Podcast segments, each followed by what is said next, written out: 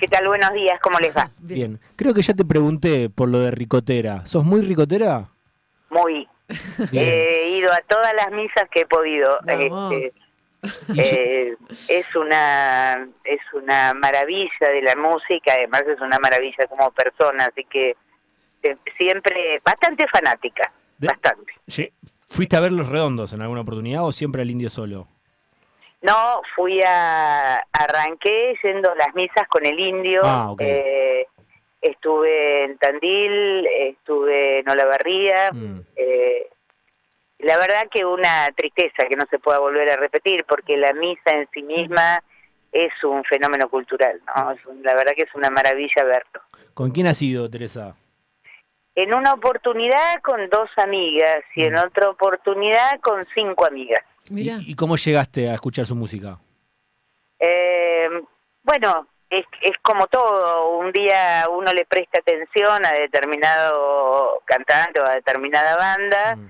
y se engancha o no se engancha. Eh, y la verdad que me parece, además la conducta que ha tenido con su, con los redondos, Mm. su, eh, su- eh, no, no acceder a la comercialización de cualquier manera de la música, Mm. me parece que tiene una magia alrededor, ¿no? Independientemente de que las letras son una maravilla, como un ángel para tu soledad, jijiji, digamos.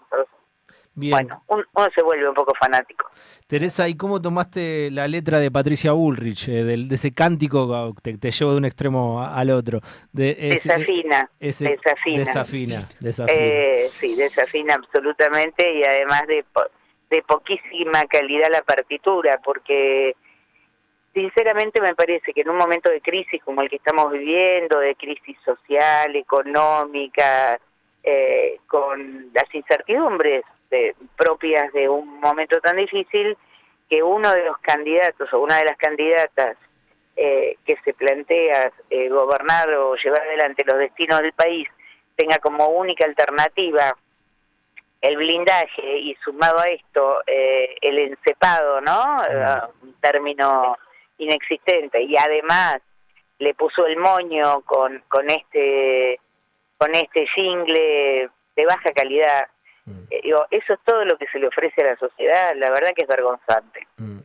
Eh, viste que mm, pegó este tema, en realidad pegó negativamente, obviamente, pero viste que Sí.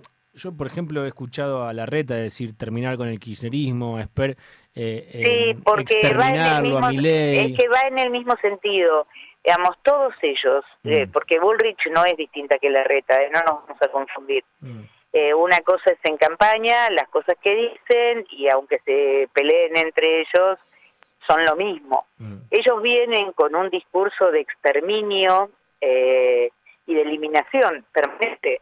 Lo hemos visto en la época de la pandemia, con las vacunas, las movilizaciones que hacían a Plaza de Mayo, entre orcas y guillotinas y bolsas mortuorias en la eh, colgadas de la reja de, de la Casa de Gobierno, con ellos presentes en las marchas, porque esto es lo más grave, ¿no? No pueden aducir, no pueden fingir demencia con el tema. Eh, la verdad, vienen con ese planteo, con la negación sobre el atentado de Cristina. De hecho, Bullrich nunca hizo un repudio al atentado contra Cristina Kirchner. Eh, y después lo han repetido varios de ellos. La reta, terminar con el kirchnerismo, eh, terminar con Cristina. Eh, nunca se hace nada positivamente en el futuro cuando un... Hola, hola, hola. Hola, hola. Ahí, ahí volvió. A ver, ahora. hola. Hola, hola, hola. Hola, hola. ¿Me escuchan? Ahora sí. Hola. Ahí sí, ahí sí, Teresa. eh, que no se hace nada positivo para la sociedad ni nada creativo cuando eso se basa en la cultura de la eliminación del otro, todo lo Mm. contrario. Digamos, si es mejor, tendrá que tener una propuesta. Pero la eliminación como cultura me refiere a otro momento de la historia negra de nuestro Mm. país, ¿no? Teresa, ¿y qué se te pasa por la cabeza cuando la escuchás hablar de blindaje? Primero, en esa mm, charla que dio en la rural diciendo no puedo decir de dónde lo vamos a sacar y después a la noche más cómoda eh, en, La Nación dice que se va a pedir al Fondo Monetario para quedar blindados en dólares. No, es primero porque todos hemos, este, gracias a Dios, en algunos programas de televisión rescataron aquel video de la Rúa que explicaba el blindaje. Esto es peor. Mm. Plantea atrás. Que para blindar, todos sabemos que atrás de eso hay fuga. Eh, digamos, en ese sentido asusta. Y cada vez con una que conoce ya te, estamos perdiendo, Teresa, te estamos perdiendo. sí, se, entrecorta bastante, no sé si por un tema de señal o qué. Y probablemente a dificultad de señal. Eh, decía que, que la verdad, eh, hablando de un tema que desconoce claramente, ¿no? Eh, a ver, Teresa, intentamos, intentamos llamarte de vuelta porque se está entrecortando muchísimo. A ver si podemos eh, seguir con la nota. Bien, vamos a tratar de restablecer el contacto eh, con Teresa García, que estaba hablando justamente de la palabra utilizada por la presidenta del PRO en licencia y precandidata dentro de Juntos por el Cambio, más precisamente en la interna que van a llevar a cabo entre ella y Horacio Rodríguez Larreta. Estamos hablando de Patricia Burrich, estábamos dialogando con la senadora provincial Teresa García y también sobre eh, la palabra Em, que habían utilizado de eh, una Argentina sin Cristina. Teresa, ahí restablecimos el contacto. Estábamos hablando justamente del, blindaje. Ahora sí. Perfecto. Eh, no, con una con un desconocimiento en materia de economía que es vergonzante, porque mm. además ya, ya lo opinan esto todos los periodistas, o la mayoría de los periodistas y la mayoría de los economistas, mm. usando términos como desencepado, digamos, me parece que toma el tema más serio, más grave que estamos teniendo nosotros, y no solamente Argentina, sino la región y el mundo, lo toma con una liviandad pocas veces vista. Digamos, me parece que el personaje de Palos, Orden, que es el personaje que le queda cómodo, eh, no le alcanza para hacer una propuesta para la sociedad. Acá hay empresarios, pymes, trabajadores, eh, que están esperando escuchar otra cosa de los candidatos. Sí me alerta eh, que, el término blindaje y su opinión sobre la economía también vaya atado de su propuesta de palos, porque eh, ya se sabe que, si hay la posibilidad de que esta gente gane, lo que va a venir es un ajuste mucho más profundo y mucho más veloz. Y la única manera que, plantean de soportar ese ajuste es con palos y represión. Y eso sí es preocupante.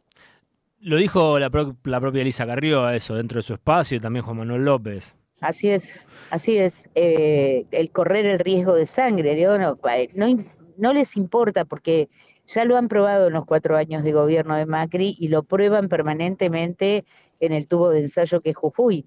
Eh, el problema es que el país no es eso, la provincia de Buenos Aires no es eso, el conurbano no es eso y los trabajadores tampoco. Entonces, eh, es natural que haya opiniones, aún de sus propias filas, como Elisa Carrió, que opinen en ese sentido, porque conoce la realidad de lo que significa la gente en la calle. Mm. Eh, entonces me parece que es una provocación atrás de otra, tratando de conquistar ese voto duro que se están disputando con la reta, con discursos diferentes cada uno, pero en el fondo son absolutamente lo mismo.